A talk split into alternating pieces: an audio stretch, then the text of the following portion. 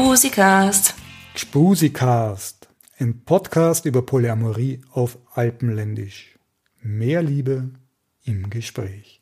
Im Gspusikast sprechen wir über polyamore Leben und konsensual non-monogame Beziehungsthemen, über das Wachsen und Lernen und über den Spaß im Leben. Dies ist ein Podcast über Liebe im weiteren Sinn und kann sexuelle Sprache enthalten. Minderjährige dürfen diesen Podcast nur mit ausdrücklicher Erlaubnis ihrer Erziehungsberechtigten hören. Wer diese nicht hat, holt sie sich bitte vorher und dreht bis dahin ab. Der Gspusikast ist unter den Creative Commons lizenziert.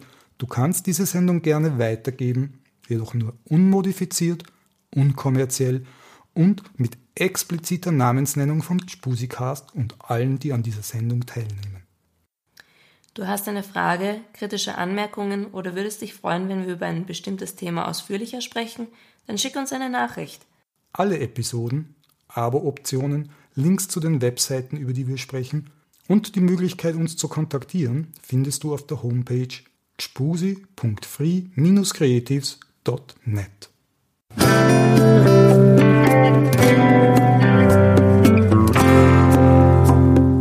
Willkommen Karl. Ja. Willkommen Julia. Schön, dass ihr da seid. Ich habe euch eingeladen, weil ich schon lange was machen wollte zum Thema Eifersucht aus der wissenschaftlichen, aus der fachlichen Sicht. Darum, bitte stellt euch einmal vor, sagt mal, wer ihr seid, dann rollen wir weiter. Ja, mein Name ist Karl Purzner und bin Psychiater und äh, Psychoanalytiker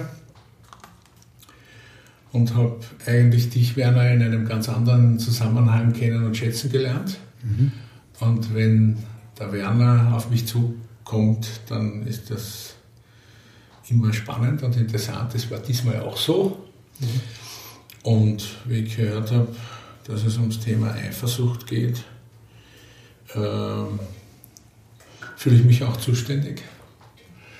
Und wir haben das schon mal besprochen. Es ist nicht so, dass ich ein Eifersuchtsspezialist bin, sondern ein Generalist in meinem Feld, aber natürlich die Eifersucht immer wieder eine Rolle spielt.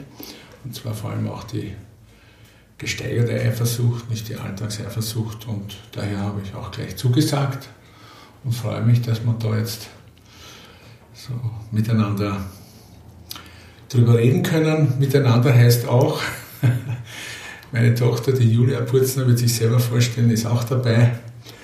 Und das ist auch sehr spannend, wenn Psychiater und Psychologen und Tiefenpsychologen und Verhaltenstherapeuten mhm. miteinander reden können über ein Thema. Das finde ich ganz spannend.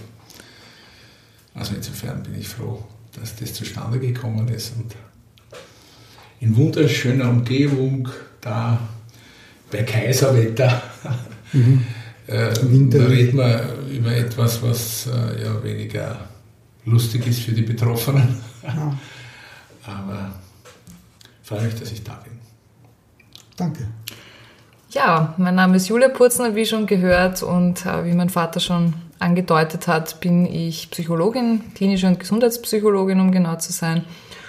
Habe dann auch noch den Soziologie-Bachelor gemacht und bin derzeit eben in Ausbildung zur Verhaltenstherapeutin und arbeite auf der Erwachsenenpsychiatrie auf einer Psychotherapiestation im Otto-Wagner-Spital und auch noch in freier Praxis zusätzlich und habe eben auch den, einen ähnlichen Zugang wie mein Vater, dass ich sage, ich bin jetzt wahrscheinlich keine Eifersuchtsspezialistin im engeren Sinne, aber das Phänomen ist mir durchaus geläufig und taucht immer wieder in meinem Arbeitsalltag auch auf habe mich auch ein bisschen von der wissenschaftlichen Seite damit beschäftigt und hoffe einfach da spannende Dinge beitragen zu können.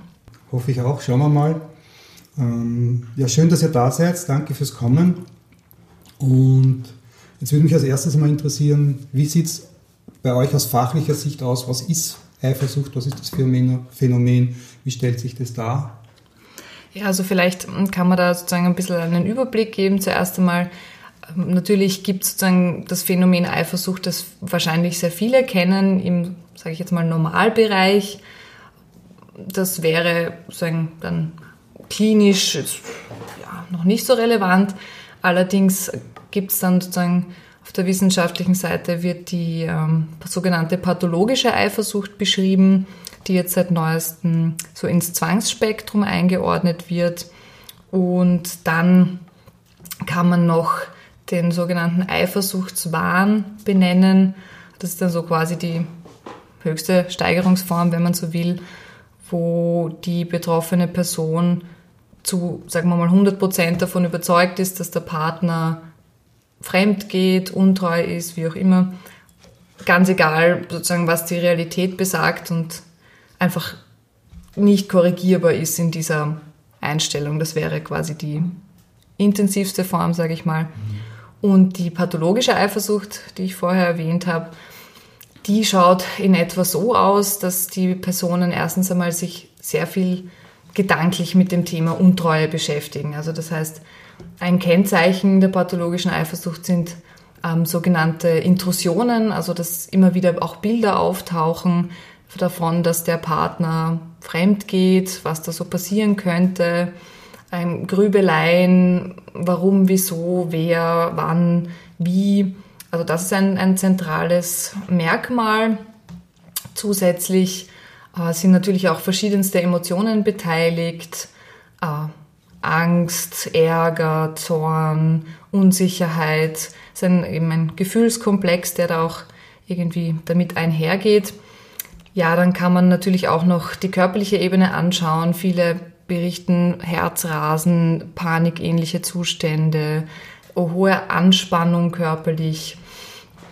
Das wäre so die körperliche Ebene. Ja, und dann, was natürlich gerade im beziehungs- und interaktionellen Kontext sehr relevant ist, ist äh, das Verhalten dem Partner gegenüber. Und da ist zum einen einmal zu nennen das Kontrollverhalten, dass man dem pa das beispielsweise das Handy kontrollieren möchte, die, die Nachrichten, die der Partner schreibt, lesen möchte oder dem Partner beispielsweise verbieten möchte, auf irgendwelche Partys oder Feiern zu gehen, ähm, weil da ja was passieren könnte. Äh, wo warst du? Warum bist du spät nach Hause gekommen? Alle diese Dinge. Mm, zusätzlich kann man das sogenannte Rückversicherungsverhalten benennen. Das wäre dann, liebst du mich eh noch? Ähm, bist du mir eh treu? Alle diese Sachen. Äh, und es ist eben auch typisch für die pathologische Eifersucht, dass die Betroffenen irgendwie die, man nennt das Illusion der Kontrolle als Fachbegriff, also die Illusion haben, dass wenn sie nur gut genug aufpassen, dass auch nichts passiert, also dass die, der Partner eben nicht fremdgehen wird, aber sie müssen halt gut aufpassen, dass das auch äh, nicht passiert. Das ist auch so ein, ein typischer Punkt, und was auch oft zu beobachten ist, ist eben, dass die Personen auch ein Selbstwertproblem haben, also dass sie sehr unsicher sind und ähm, ja, einfach Angst haben, verlassen zu werden. Ich denke, das wäre mal so im Groben die, die Beschreibung von pathologischer Eifersucht. Okay, ich würde gleich fortsetzen und sagen, das, was die Julia jetzt äh, dargestellt hat, äh, ist sozusagen das Erscheinungsbild der pathologischen Eifersucht. Das Erscheinungsbild, die Phänomenologie sagt man auch dazu, also das Erscheinungsbild.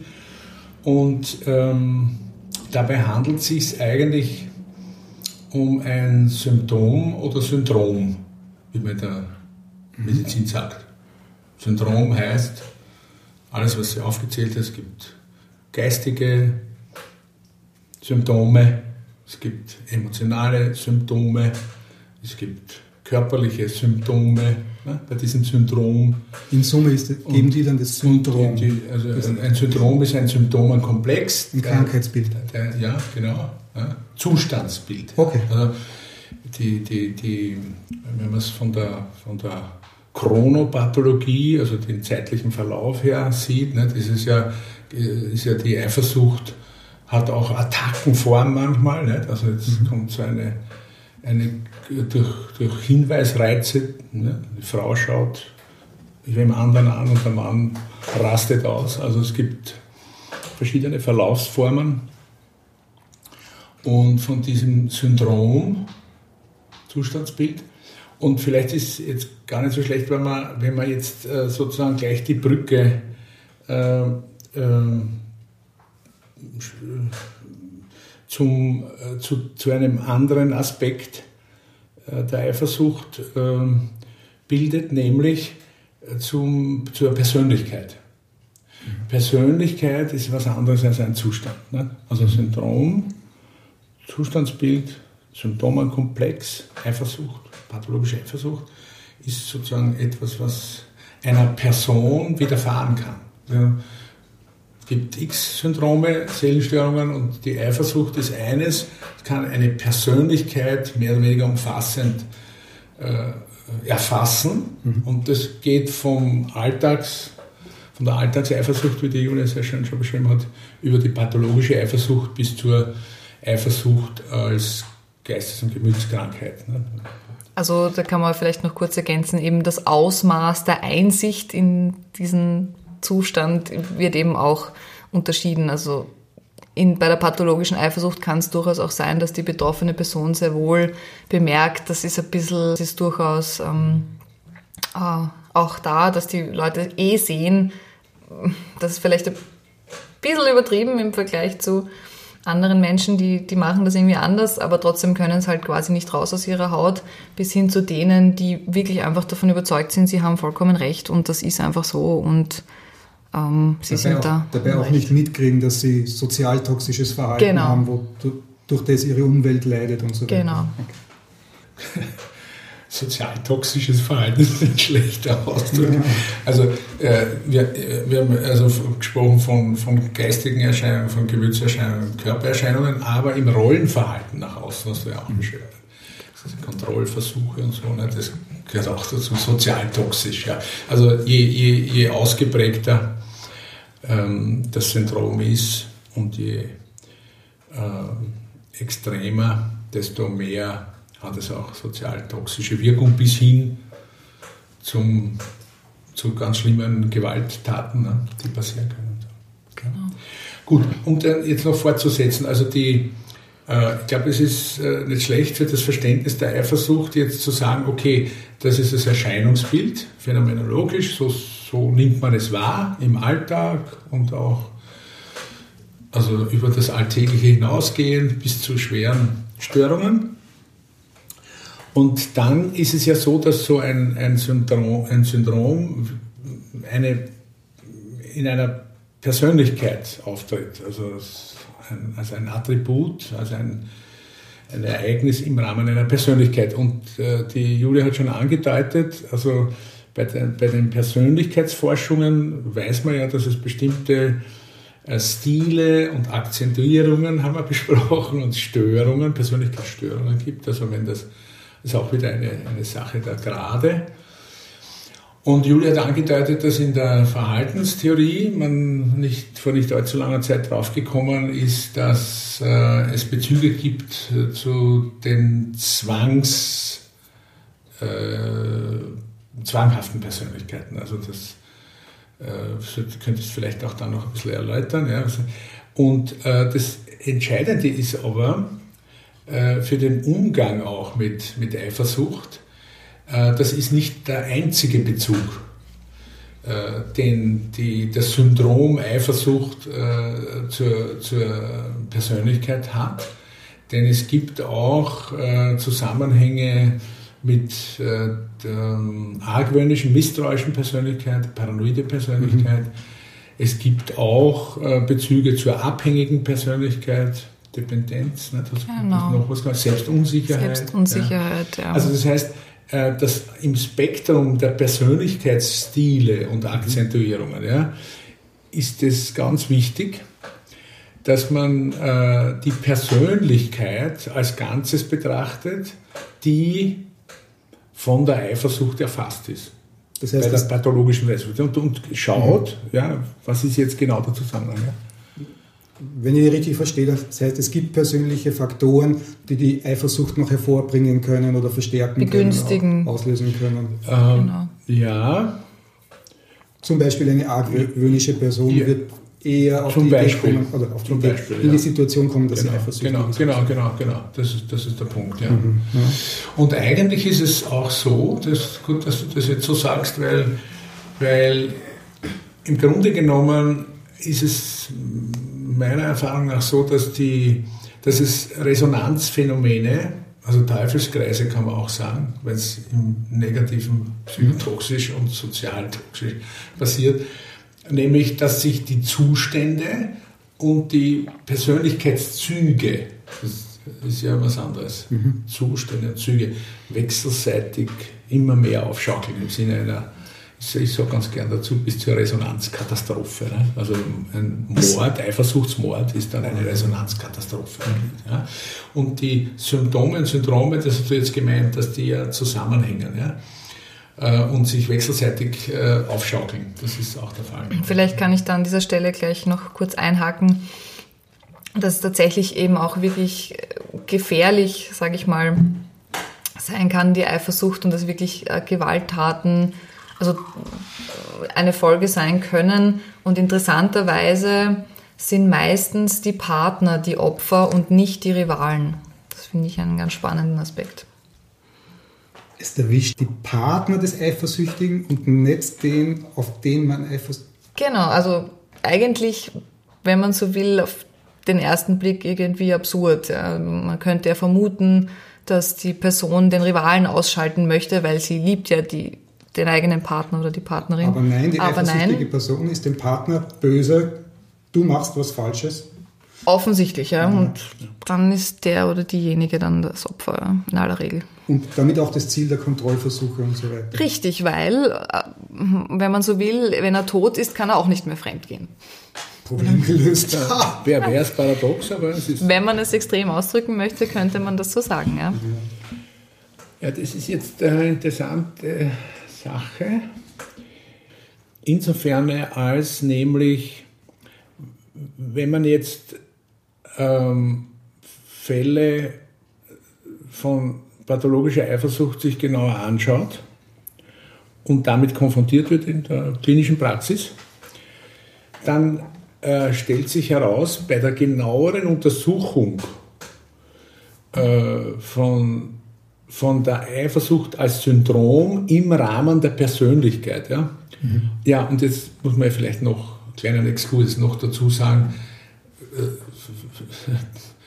Persönlichkeiten, die von irgendwelchen Syndromen erfasst werden, zum Beispiel von der Eifersucht als Erwachsene, sage ich jetzt mal, ja, haben eine Vorgeschichte. Das muss man auch noch bedenken. Nicht? Was ist denn in der Kindheit und Jugend und im frühen Erwachsenenalter passiert bisher, dass so etwas auftritt? Und wenn man diesen Gesamtzusammenhang hat, so die Prägungsprozesse und im Rahmen des gegenwärtigen Zustandsbild, die Persönlichkeit, wenn man das versucht zu erfassen, vertieft zu erfassen, zu verstehen, das passt nämlich dann zu dem dazu, was du jetzt sagst, dann kommt man sehr oft drauf, dass hinter der, hinter der Eifersuchtsthematik eigentlich steht der Verrat. Also man wird verraten. Mhm. Treuebruch, ja, verraten. Und der Verrat äh, ist ein unglaublich wuchtiges Thema in der Seele. Und der Verrat geschieht ja von meinem Partner. Genau.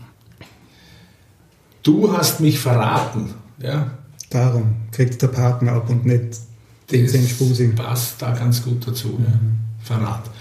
Und also der Verrat, ähm, der zu tun hat ursprünglich mit Vertrauen und, und Vertrauenserwartung und äh, das ist ein, ein, ein Gefühls-, Gemütszustand, der bei, hast du auch schon erwähnt, äh, erschütterten Selbstwert und erschütterter Selbstachtung. Das hängt zusammen mit den Prägungsprozessen und den Verletzungen in der frühen Kindheit schon oft. Ja.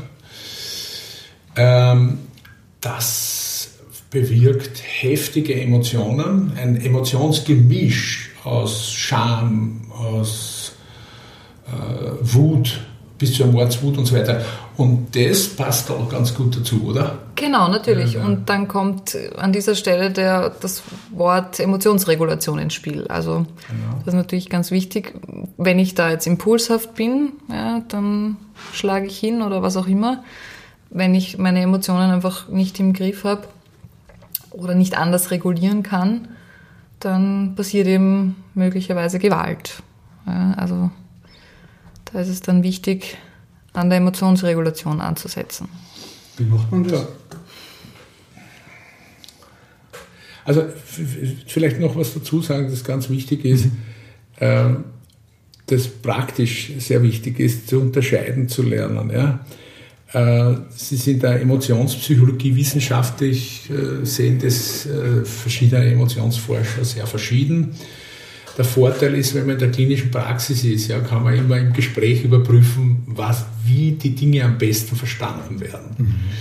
Und ich erkläre das immer so, weil die Julia jetzt von der Regulation gesprochen hat, als Fähigkeit zur Regulation, dass, dass, die, dass es die Gefühle gibt und es gibt die Handlungsimpulse. Ähm, also nehmen wir zum Beispiel die Aggression. Ja?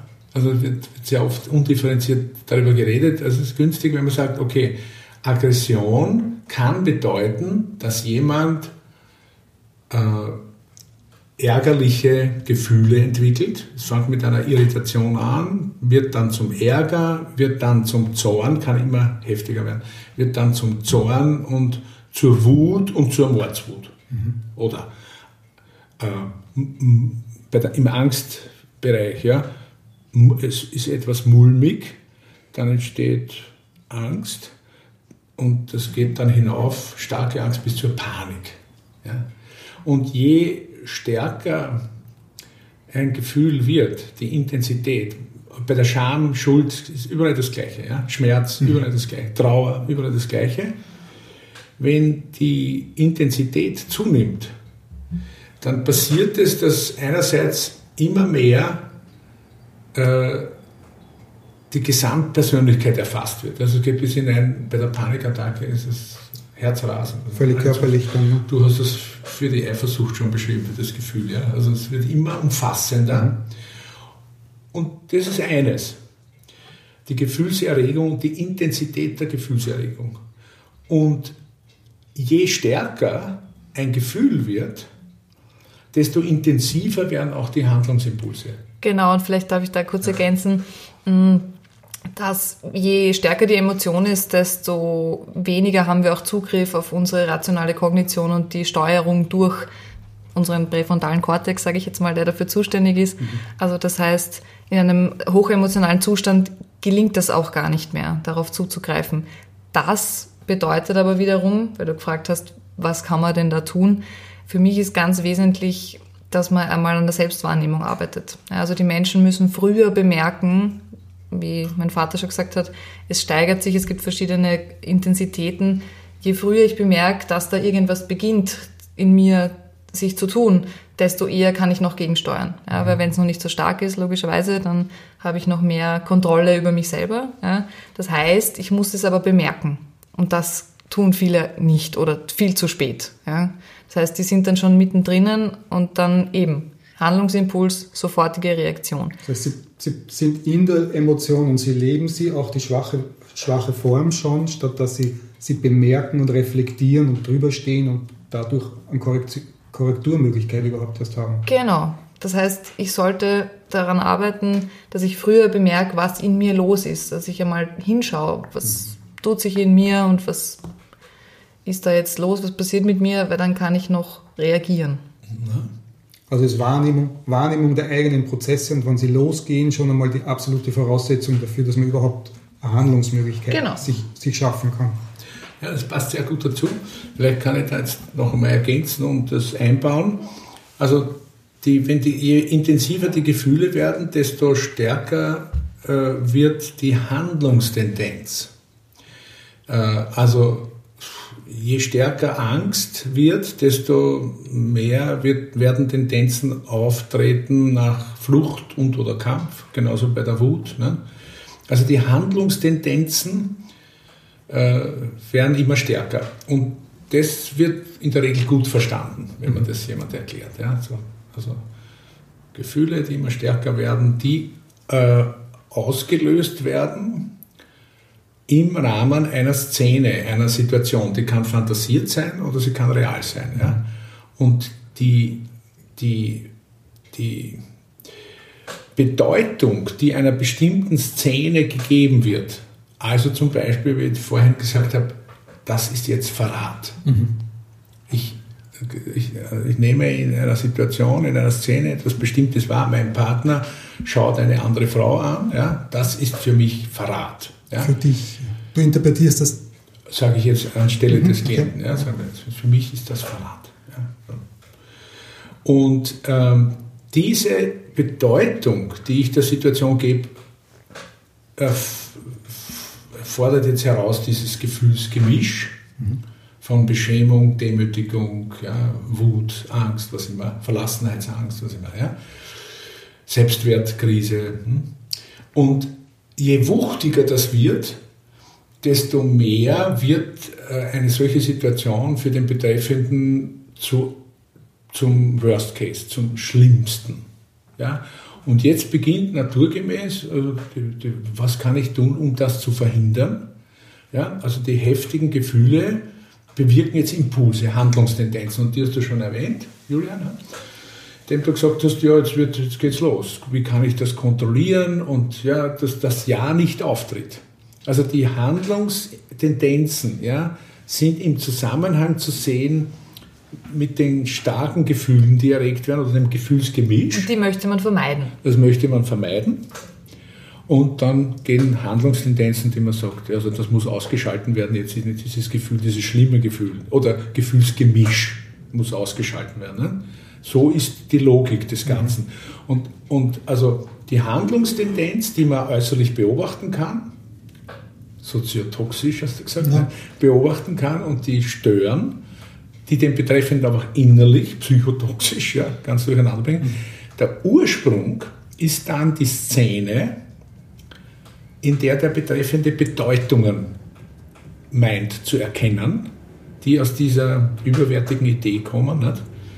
Jetzt werde ich verraten. Seine Interpretation dieser Handlung. Genau. genau, und da würde jetzt zum Beispiel die Verhaltenstherapie auch durchaus mit kognitiven Methoden ansetzen, und einmal versuchen, diese Bewertungen zu hinterfragen, diese Glaubenssätze einmal herauszuarbeiten, damit die, sie der Person überhaupt in dem Sinn bewusst werden, was da eigentlich passiert und dann auch durchaus zu hinterfragen, zu schauen, ist da eine gewisse Flexibilität möglich, kann man da auch andere Perspektiven reinbringen und also stimmt es überhaupt, dass die, wenn sie da auf die andere Straßenseite schaut, nicht mehr an mir interessiert ist. Vielleicht schaut die aus ganz anderen Gründen dorthin zum Beispiel. Beispielsweise, genau. Also das wäre auch eine zusätzliche Behandlungsschiene. Also sicher nicht ausschließlich, das wird nicht reichen, aber das wäre auch ein Ansatzpunkt. Also das ist schon äh, jetzt ein sehr, sehr guter Cluster, den wir da jetzt äh, im Gespräch herausgearbeitet haben, ausgehend von einem interessanten Befund, dass Intimizid, sagt man heute gerne dazu. Also in den Intimbeziehungen, ja, also starken Gefühlsbeziehungen, dass der, der Eifersüchtige den anderen umbringt, ja. Hm. Äh, den Partner umbringt. Das ist der, der, Punkt im Triangel. Nicht den Rivalen, sondern den Verrat. Sondern den, den Partner, der, und das ist die These, ja, etwas ganz Schlimmes verbrochen hat. Und dieses ganz Schlimme, was verbrochen worden ist, ist im Grunde Verrat. Treuebruch, Verrat. Und da würde ich jetzt auch gerne noch einmal einfügen, weil ich schon glaube, dass oft irgendwie so dieses Verständnis für den Eifersüchtigen nicht da ist, wenn man sich denkt, was macht denn der? Und das ist ja furchtbar, wie behandelt er seinen Partner? Das ist ja ein Wahnsinn. Ähm, diese Personen leiden massiv die Eifersüchtigen selber jetzt. Mhm. Also der andere auch, aber die Person, die eifersüchtig ist, hat einen massiven Leidensdruck. Das darf man nicht vergessen. Es wirkt sich natürlich auf den Partner dann auch ungünstig aus und auch der wird unter so einem Kontrollverhalten und äh, diesen Rückversicherungen etc. sehr leiden. Also die Beziehung leidet natürlich auch massiv bis hin zu eben Trennung oder Gewalt oder wie auch immer, aber eben auch der Betroffene hat einen massiven Leidensdruck. Für den ist das eine schreckliche Situation. Ja. Das, das ist das, was ich jetzt gerade versucht habe zu beschreiben. Ja, also aus der Art des szenischen Erlebens, situativen Erlebens, nicht? Mhm. wo der Betreffende eine, Bedeutungs, äh, eine Bedeutung erkennt, äh, zu erkennen meint, ähm, entstehen die, also nämlich dem Verrat, ja, entstehen diese heftigen Gefühle, die den eigentlichen Leidensdruck ausmachen. Ich, ja, das ist äh, eine mindestens sehr belastende, also je nach Schweregrad, nicht? mindestens sehr belastende, oft dramatische und gelegentlich auch traumatische Verfassung, in die der mhm. Betreffende gerät. Nicht? Also diese, dieses heftige Gefühlsgemisch, ja, wo, muss man vielleicht auch noch dazu sagen, ich habe vorhin schon von einer Resonanzkatastrophe gesprochen. Ja. Das, das, das ist ein interessante, äh, aus der Emotionspsychologie bekannte äh, Mechanismus, dass äh, zum Beispiel hinter, dass es zwischen unterschiedlichen, allgemein gesagt, zwischen unterschiedlichen Gefühlen äh, Verbindungen gibt der Aufschaukelung. Ja? Und eine ganz wichtige ähm, Aufschaukelungsbeziehung, ja, die besonders bei Männern eine Rolle spielt und oft nicht erkannt wird, ist der Zusammenhang zwischen Beschämung, Demütigung, Beschämung und Wut. Also hinter der Wut und den durch die Wut ausgelösten Handlungen, also immer wieder Gefühle und Handlungstendenzen, ja, hinter, und wenn man das zusammenfasst, dann kann man sagen, aggressives Verhalten, also von der Gefühlsseite und von der Handlungsseite her, von Männern steht oft, stehen oft Demütigungserfahrungen, Schamerfahrungen, Beschämungserfahrungen. Ne? Und das spielt beim Verrat eine große Rolle. Ne? Und so heißt es, heißt es, dass die Wut äh, eine Strategie ist, mit der, mit der Scham fertig zu werden? Bingo, ganz genau. Mhm. Na, kann ich die Wut dann zum Beispiel, und, und, die Scham ist jetzt nicht zugänglich und nicht erkennbar, oder? Sondern jetzt bin ich einfach so nur genau. Genau. wütend auf diese genau. Scheiße genau. Drüben, ja. Und na, kann ich die Wut für sich abreagieren, indem ich den Polster zu Tode prügel, um ja. den Körper das einmal ausleben ja. zu lassen und dann möglicherweise wieder Zugang zur Wut zu haben, zum eigentlichen, zum eigentlichen Ursprung? Halt, Korrektur. Gemeint war natürlich Zugang zu erhalten zur darunterliegenden Scham als eigentlichem Ursprung. Na, da taucht jetzt ein interessantes Thema auf, das ähm, Katharsis, sagen wir mal zwei Stichworte, Katharsis und Sublimierung. Ja? Also äh, die alten Griechen haben das schon gewusst, wie wichtig es ist, dass man äh, Gefühle, die da sind, ja, äh, also im begrenzten Rahmen, ne? also, aber dass die sein dürfen, das das ist eine Grundvoraussetzung für den Umgang mit Menschen, die ein seelisches Problem haben. Die Gefühle dürfen da sein. Sie sind erlaubt, sie, können, sie, sie sollen stattfinden, sie sollen ja, führen zu einem, ja, ja, das Gefühle dürfen sein und äh, wichtiger noch, sie dürfen sich ausdrücken. Sie, müssen, Sie müssen sich ja nicht auf sozialtoxische Art und Weise ausdrücken. Ja, richtig. Also wenn es nicht sozialtoxisch ist, dürfen Sie sich ausdrücken. Ja? Und da haben die alten Griechen den Ausdruck Katharsis dafür gehabt, also die Reinigung, die Läuterung der Seele. Ne? Das, das, Effekt. das ist das eine. Das andere ist, ähm, äh, man kann den Gefühlsausdruck dann noch verbinden, das ist dann der, der Fachausdruck dafür ist Sublimierung dass man sozusagen die Gefühle in Bahnen lenkt, wo sie gleichzeitig, so wie bei einer, bei einer Turbine, ja, die die Wasserkraft mhm. verwandelt in was Positives. Ne? Äh, kann man zum Beispiel Gefühle dann also direkt ausdrücken, in Handlungen lassen, aber auch also zeichnen lassen, ja? also wo sie dann mhm. auch sogar kreative... Ihnen, ihnen Ausdruck geben. Äh, genau. Und jetzt dieses, dieses Phänomen, weil du danach gefragt hast, das Ausdruck geben und Ausdruck geben dürfen, ja, das spielt eine Rolle bei dem, wonach du gefragt hast, wie, wie geht man denn jetzt um mit sowas? Äh, wenn sehr rasch ja, Bedeutungen entstehen, die heftige Gefühle erwecken, die dann heftige Handlungstendenzen erwecken, ja, und die Julia hat dazu gesagt, es geht dann darum, die Selbstregulation. Wie kann das reguliert werden? Das war deine Frage. Ne?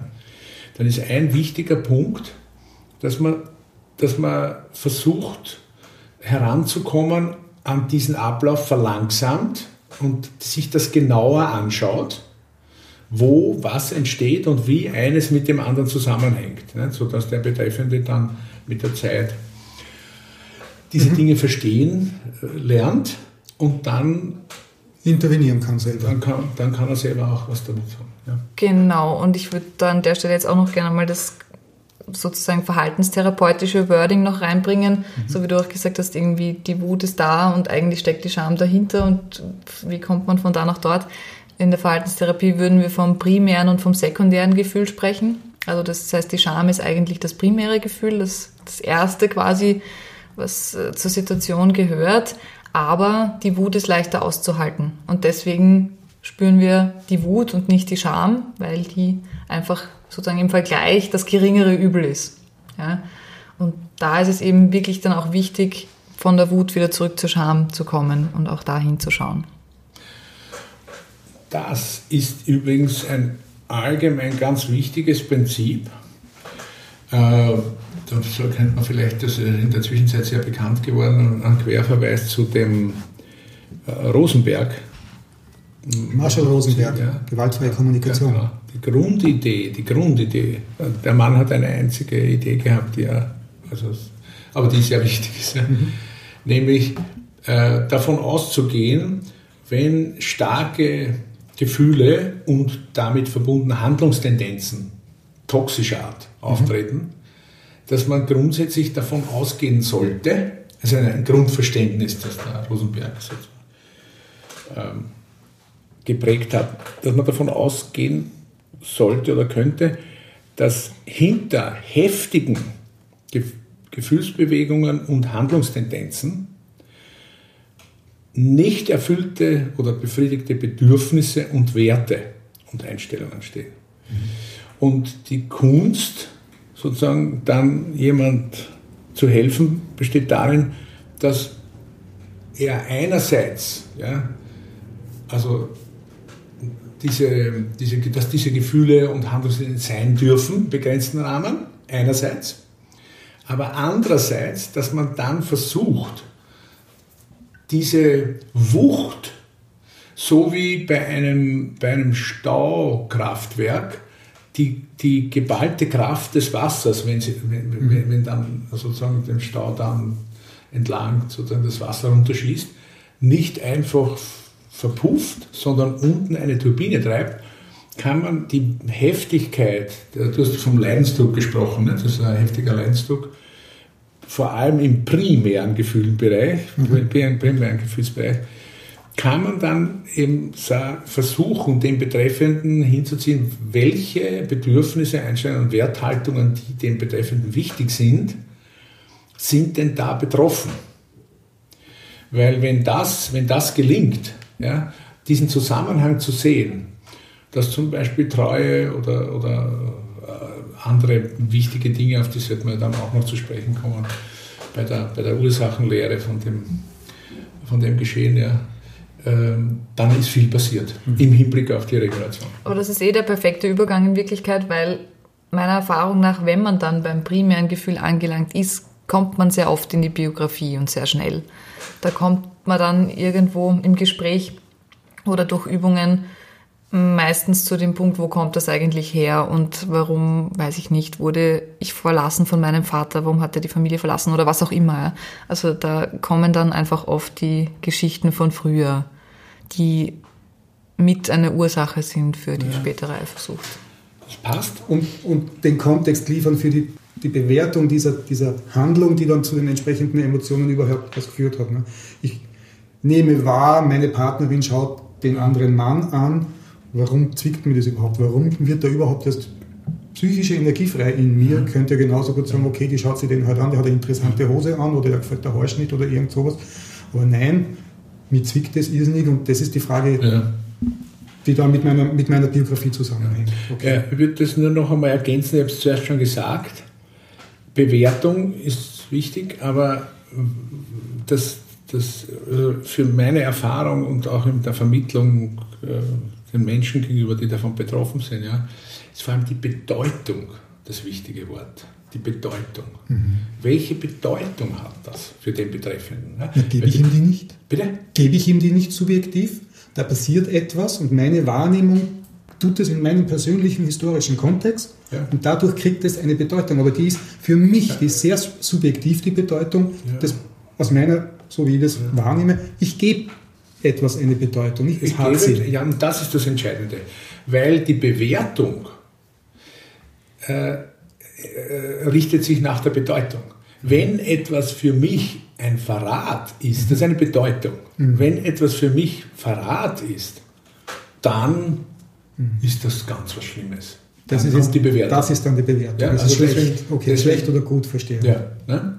die Bewertung. Aber äh, welche Bedeutung äh, also in einer Szene erlebt wird, das ist das Primäre. Ne?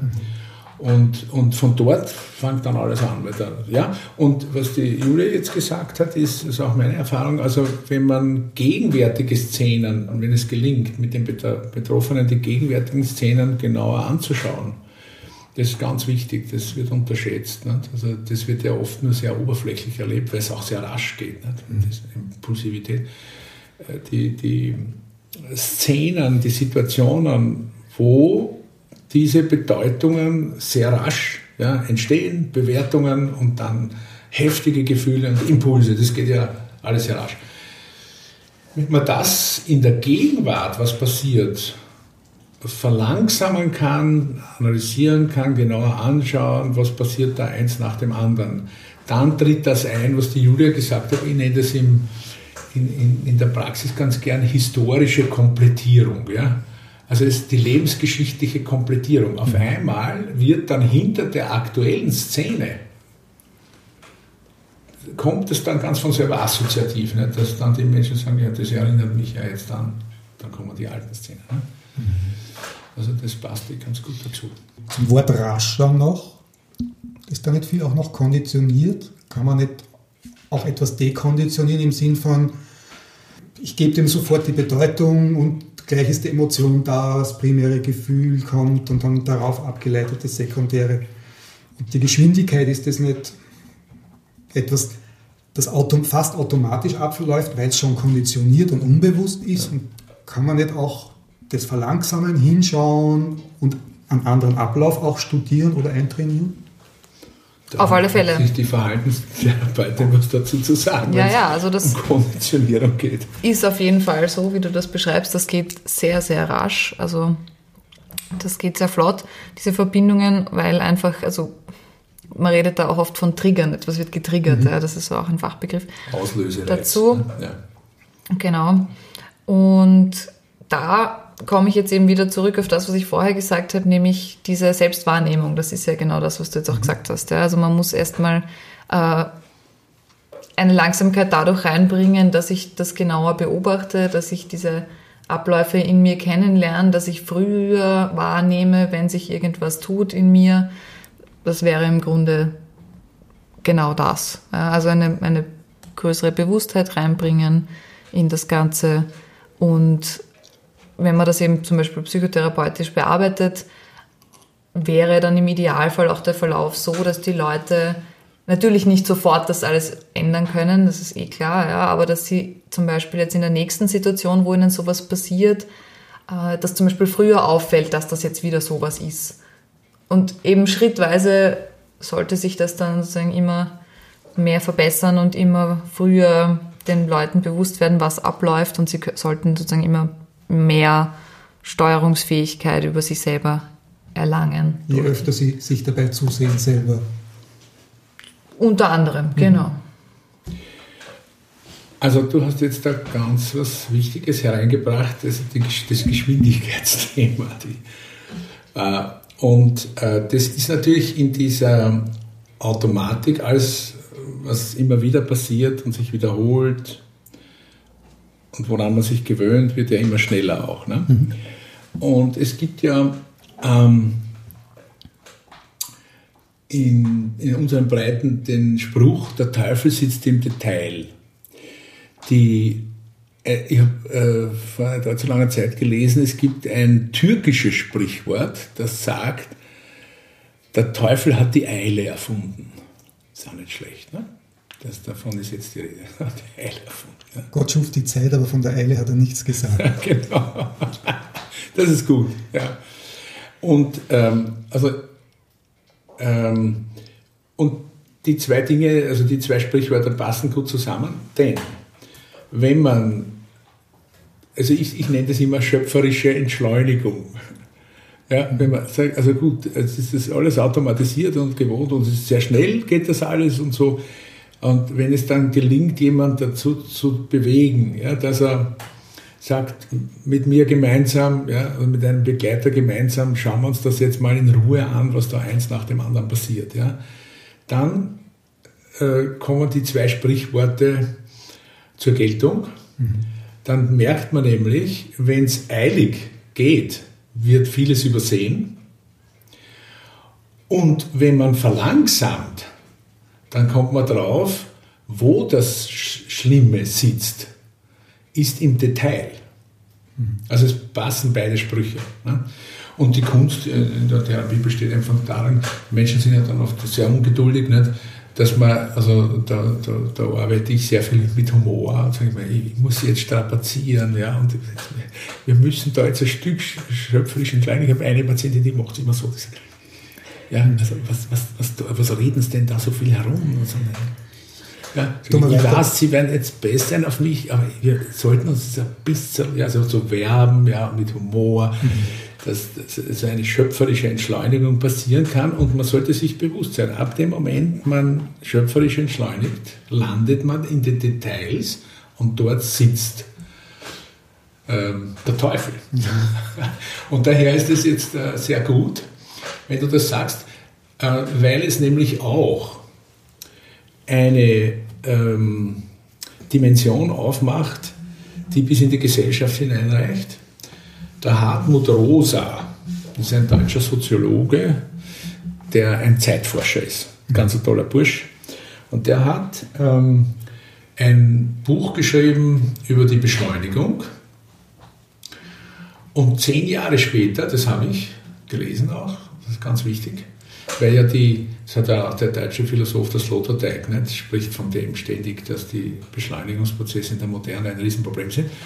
Und, und dann Dann hat er zehn Jahre später, das ist jetzt vor kurzem im Radio Kulturhaus präsentiert worden, sein neues Buch, so eine Schwarte. Das hat er dann erzählt. Er, ist dann, er hat dann nachgedacht, ja, was, was, wie geht es jetzt weiter? Was kann man denn tun? Ja? Gegen die Beschleunigung, also schöpferische Entschleunigung. Nicht? Und da ist er gestoßen auf den Resonanzbegriff. Also das heißt, äh, wenn in Gefühlsangelegenheiten, also wie werden Szenen erlebt, also in Gefühlsbeziehungsangelegenheiten äh, Resonanz entstehen soll, das braucht Zeit. Und wenn das angepeilt wird, dann entsteht automatisch eine Entschleunigung. Also dieses Geschwindigkeitsthema ist ein Riesenproblem, auch bei Seelenstörungen ganz generell und auch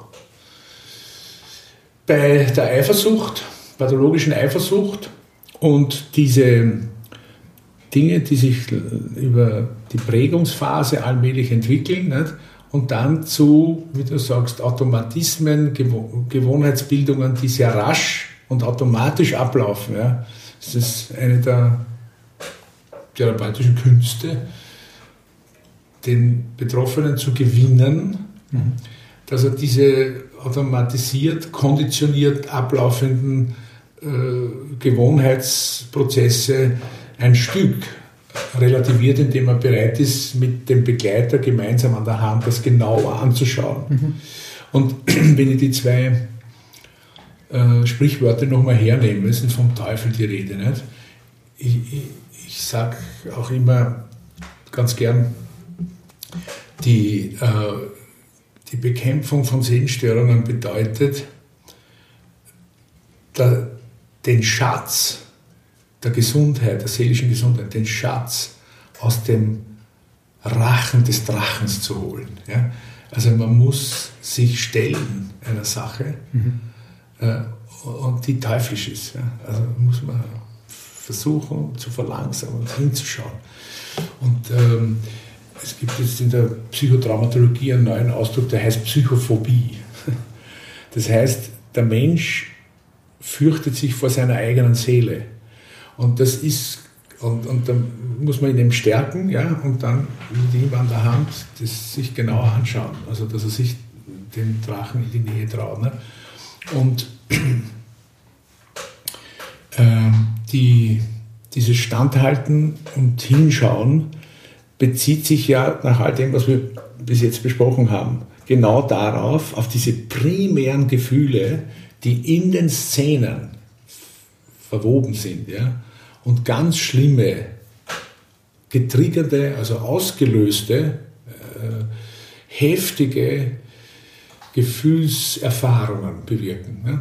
Sagen wir, jetzt bleiben wir bei dem Verratsbegriff ja, und den Folgeerscheinungen, Gefühlsmittel. Verrat ist eine Bedeutung, die, bewertet wird und dann geht die ganze Wucht los von Beschämung, Demütigung, Wut, ja, alles was, Schmerz. Ja, alles, was Witzig. Also ich habe das bei anderen, aber bei mir auch selber schon selten leider, aber doch erlebt, irgendwie, dass das total großartig sein kann in dem Moment, wo die Emotionen so richtig hochgehen, dass jemand sagt, halt stopp, das wird mir jetzt alles viel zu heiß, viel ja. zu viel glatt, es ist viel ja. zu viel Dynamik, das kann ich jetzt gar nicht, nicht gescheit, nicht mehr gescheit lenken ja. und steuern. Jetzt muss ich mir mal selber wahrnehmen. Ja? Pause machen, Sehr hinsetzen, durchatmen, sich selber spüren, plötzlich ändert sich die ganze Energie, man kommt wieder durch diese ganzen Schichten nach unten und kann unten wieder aufsetzen, ein paar Minuten später. Wenn das gelingt, ist das eine großartige Art der Intervention. Ja.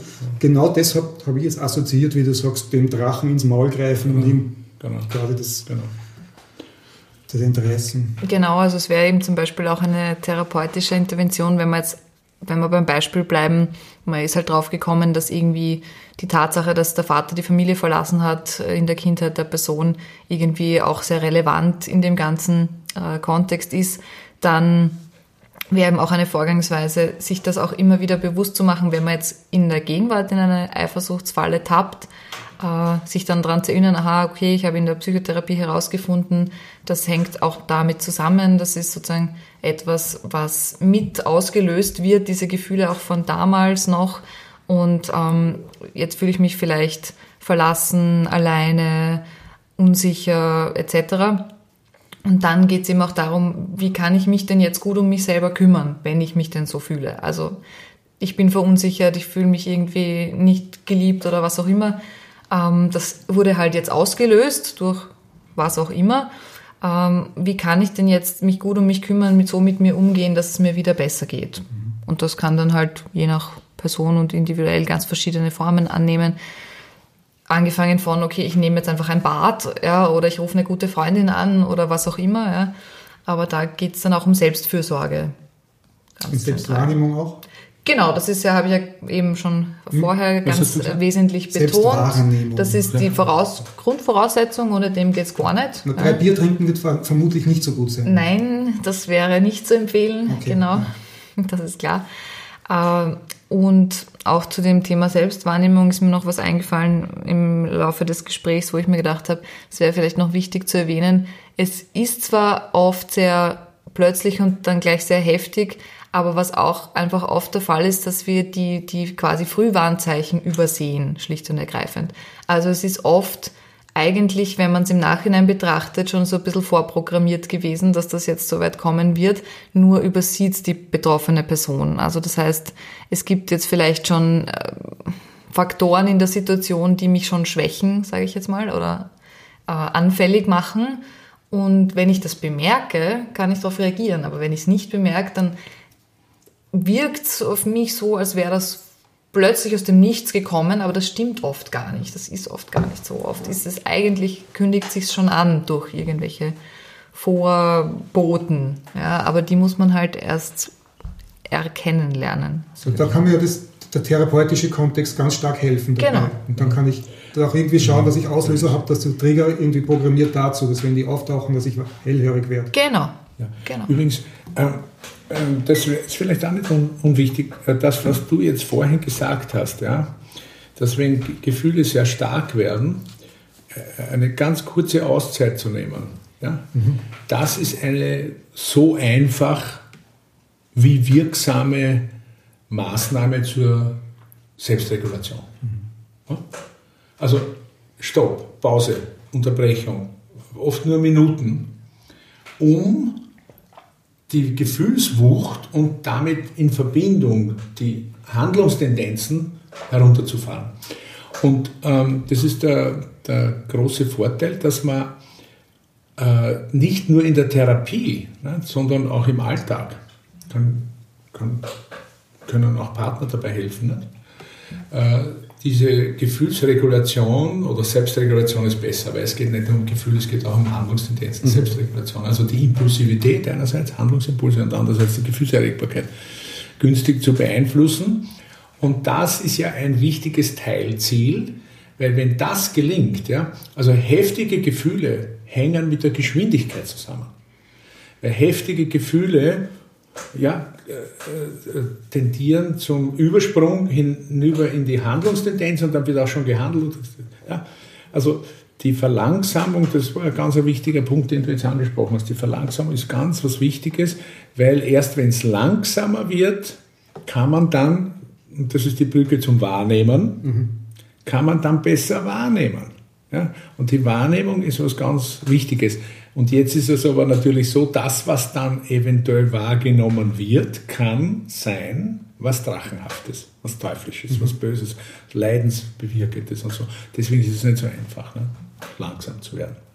Aber das ist der Bereich, wo man dann selber wieder Verantwortung so, übernehmen, übernehmen, kann. Übernehmen kann, genau. Und, und muss. Muss, ja. Eigentlich, ja, genau. Oder sagen wir, das wünschen sich die soziotoxisch Betroffenen. dass der andere das muss. Ja. Äh, ich, ich sage in der Therapie gern äh, müssen und sollen, sollte halt gar nicht äh, vorkommen, sondern wollen und dürfen. Ja. Und also wenn jemand, also wenn jemand zum Beispiel therapeutische Hilfe sucht, wegen der Eifersuchts, Attacken oder also eines chronischen, quälenden Eifersuchtsgefühls ja, und mit allem rundherum, dann ähm, ist die Motivation ja sowieso da. Ne? Ja, also ich wollte nur ganz kurz noch ergänzen, zwei Sätze dazu, was ich gemeint habe mit dem Muss, äh, Verantwortung übernehmen müssen.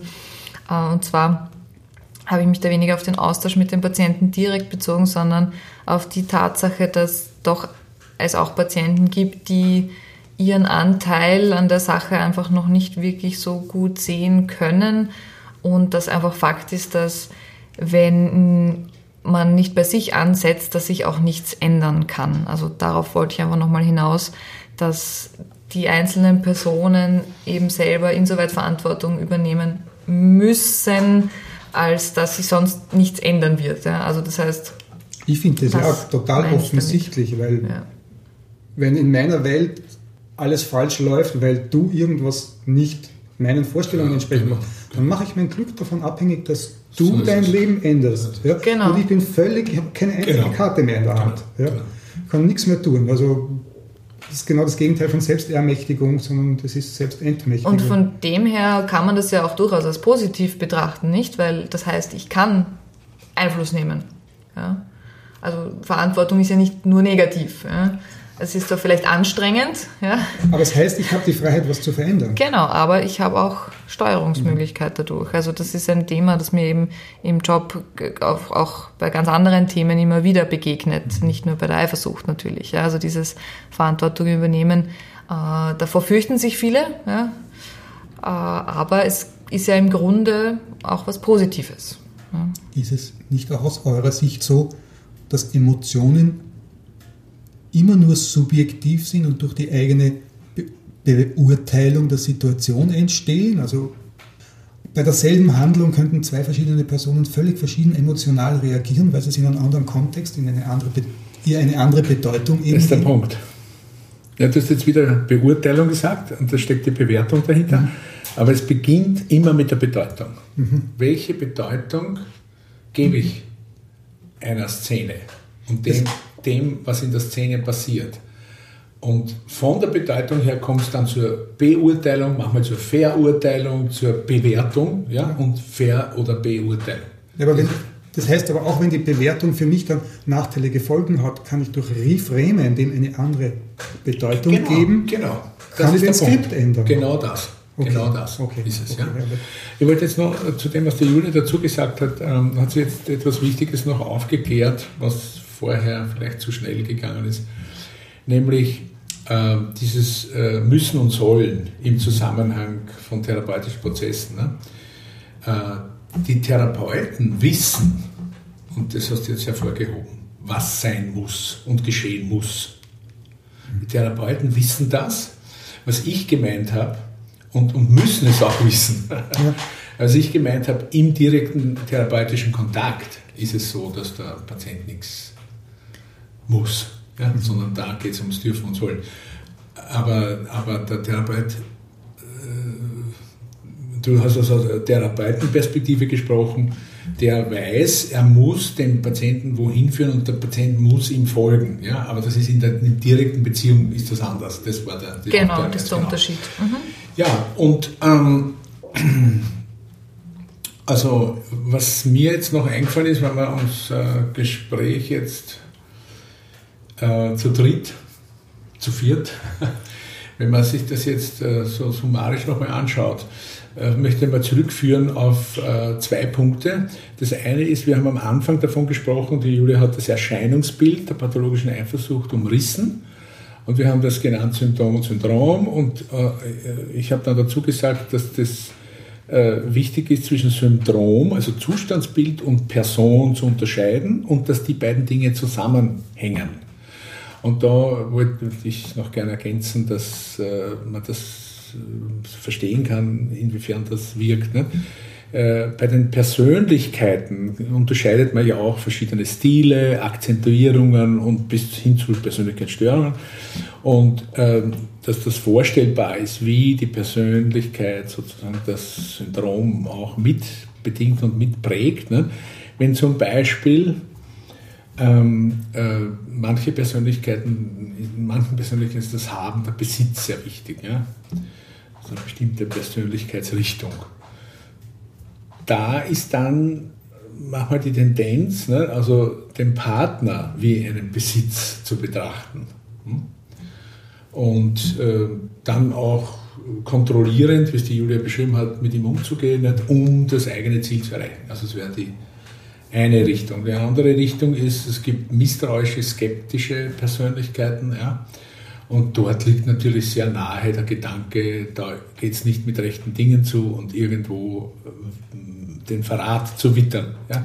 Dann wäre es diese misstrauische Persönlichkeitstendenz nicht? oder der Stil, der eine Rolle spielt.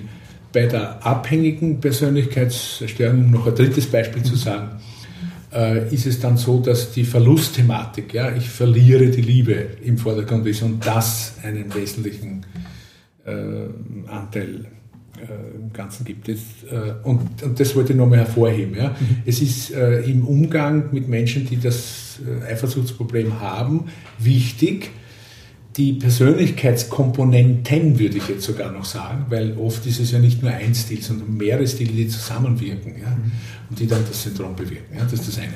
Und das zweite, das ist noch gar nicht zur Sprache gekommen, weil wir uns sozusagen äh, jetzt von der gegenwärtigen ja, äh, Bedeutungsgebung und Bewertung einer Szene ja, äh, nur gesagt haben, das hängt natürlich auch mit der Vergangenheit zusammen. Und da würde ich noch gerne ergänzen, dass natürlich das zentrale Thema für alle Seelenstörungen und auch für Eifersucht ist, dass in der, in der Lebensgeschichte, bisherigen Lebensgeschichte, und je früher das passiert, umso schlimmer, ja, dass allen Störungen zugrunde, liegenden, äh, zugrunde liegende Problem, und das ist also bei der Eifersucht dann auch so, ist, wie es manche Forscher nennen, die Seelenblindheit der Umgebung gegenüber dem aufwachsenden Kind. Ne? Und die Seelenblindheit bedeutet, dass das, was für das Kind wichtig ist, dem Kind wichtig ist, was das Kind ausmacht. Ja? ich verwende ganz gern die Formel, wie uns der liebe Gott gemeint hat. Nicht? Das Sein in, der Essenz des eigenen. Ja? Also, äh, wenn das, wenn Seelenblindheit herrscht und die ähm, Erwachsenen, die Begleiter des Kindes, des Jugendlichen, das nicht erkennen, den, den, die Person, also das Selbst nicht erkennen. Das Kind das sich nicht gesehen fühlt. Sich nicht gesehen, nicht, nicht erkannt fühlt, nicht verstanden fühlt. Das ist eigentlich die Ursache allen Übels. Wir Verhaltenstherapeuten würden sagen, das Kind ist in einer invalidierenden Umgebung aufgewachsen. Das ist genau dasselbe. Okay. Das ist nicht für gut, Kind gut, gut, gut, erklärt. gut. Äh, Da, da, da würde ich gerne noch dazu sagen, also für zur Übersetzung, ja, ich verwende das auch nicht das Wort, ja, aber es, worum es geht, ist das Valide, dass etwas valide wird. Es geht darum, dass es gewürdigt wird, dass das, was da ist, wird gewürdigt. Es, es, es, es kommt zur Geltung. Und zur Geltung kann es nur kommen, also das Kind entfaltet sich ja, und es will mit seinem selbsteigenen zur Geltung, jetzt nicht im Sinne von Geltungstrieb, ja, sondern es will, dass sein eigenes zur Geltung kommt, Validität erlangt, also gewürdigt wird. Ist es das, was wir dann später auch von unserem Partner bekommen? Ja, genau. genau. In der Liebe? Das ist, das ist alles, worum es geht. Ja. Das ist das, was uns auch bedroht, falls der So woanders hinschaut, Letzten Endes. weil das, weil das dann wieder verloren gehen Genau, könnte. genau. Also das, die, das, was ich jetzt versprochen habe, was du mit dem Fachausdruck beschrieben hast, es wird nicht validis, validisiert. Validiert. Validiert. Es wird nicht validiert, also nicht für gültig, geltend erklärt. Es wird die Entfaltung des Kindes nicht gewürdigt. Dann fühlt sich das Kind überhaupt nicht verstanden. Und jetzt kommt's, wenn das auch noch in einer harschen Weise passiert, und da gibt es ja jede Menge in der Dramaturgie, Psychodramaturgie, also in der Verletzungslehre der Seele, wenn das passiert und wiederholt passiert, dann entsteht das sogenannte Entwicklungstrauma, nennt man das Entwicklungstrauma, also ein kumulatives Beziehungstrauma heißt also auch, es häuft sich an. Und da entsteht eine derartige, ein derartig äh, heftiges Gefühlsgemisch des Verrats. Ja? Das Kind wird unter solchen invalidierenden Umständen wird von den Eltern verraten. Das ist der ursprüngliche Verrat. Nicht? Und, und äh, das liegt eigentlich allen Seelenstellen zugrunde. Und je nachdem, wie dann die Entwicklung weitergeht und was alles passiert, Und ja, die Persönlichkeit und die. Persönlichkeit sich ausbildet, richtig, ja, äh, ist das dann halt bei den einzelnen Menschen, mit denen man es dann zu tun hat, mit dem Problem rückzuverfolgen. Also das heißt, ich wollte jetzt nochmal die zwei Punkte ergänzen, weil das rundet das jetzt ab, was wir besprochen haben, dass die Gegenwart ja, und was da passiert, welche Bedeutungen in, in einer Szene erlebt werden, die dann zu Bewertungen führen. Die Bewertungen führen zu mehr oder weniger heftigen Gefühlen und die dann zu Handlungstendenzen haben wir am Anfang beschrieben, das Erscheinungsbild, ja, und was liegt dahinter, haben wir gesagt, ja, diese Verratsgeschichte, äh, die aber meistens lange zurückreichende Wurzeln hat.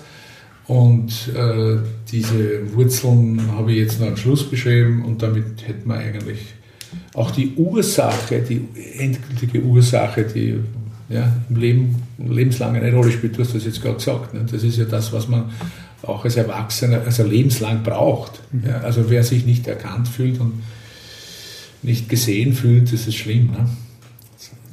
Heute wie ehemals. Ne? Ich glaube, das Bringt es ziemlich auf den Punkt, so, Juli, was man. Ja, bist auch der Meinung. ja. Ja, dann danke fürs Gespräch. Großartig, super, super Fluss an Gedanken und Ja. Bälle hin und her Ja. in alle Richtungen. Ja, das würde ich auch sagen. Flow. Sagt Ja, der Csikszent Mihaly. Flow. Absolut, Ist absolut. geflossen und es hat sich so richtig aufgebaut, war sehr spannend.